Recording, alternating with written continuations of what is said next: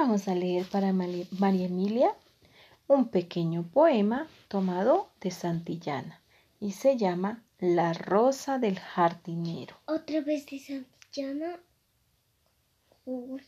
siempre de Santillana. Es que así se llama nuestro libro. Ah, los otros no son, no son de Santillana. Era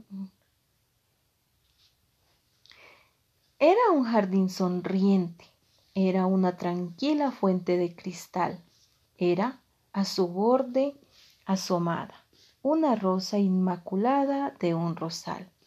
Era un viejo jardinero que cuidaba con esmero del vergel, y era la rosa un tesoro de más quilates que el oro para él. A la orilla de la fuente un caballero pasó y la rosa dulcemente de su tallo separó. Y al notar el jardinero que faltaba en el rosal, cantaba así plañidero, receloso de su mal. Rosa, la más delicada, que por mi amor cultivada nunca fue.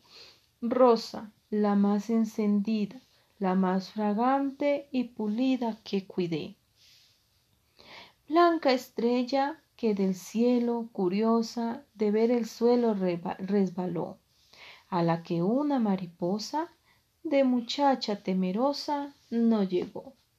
¿Quién te quiere? ¿Quién te llama por tu bien o por tu mal? ¿Quién te llevó de la rama que no estás en tu rosal? ¿Quién para sí te reclama? ¿Te hará bien o te hará mal? ¿Quién te llevó de la rama que no está en tu rosal.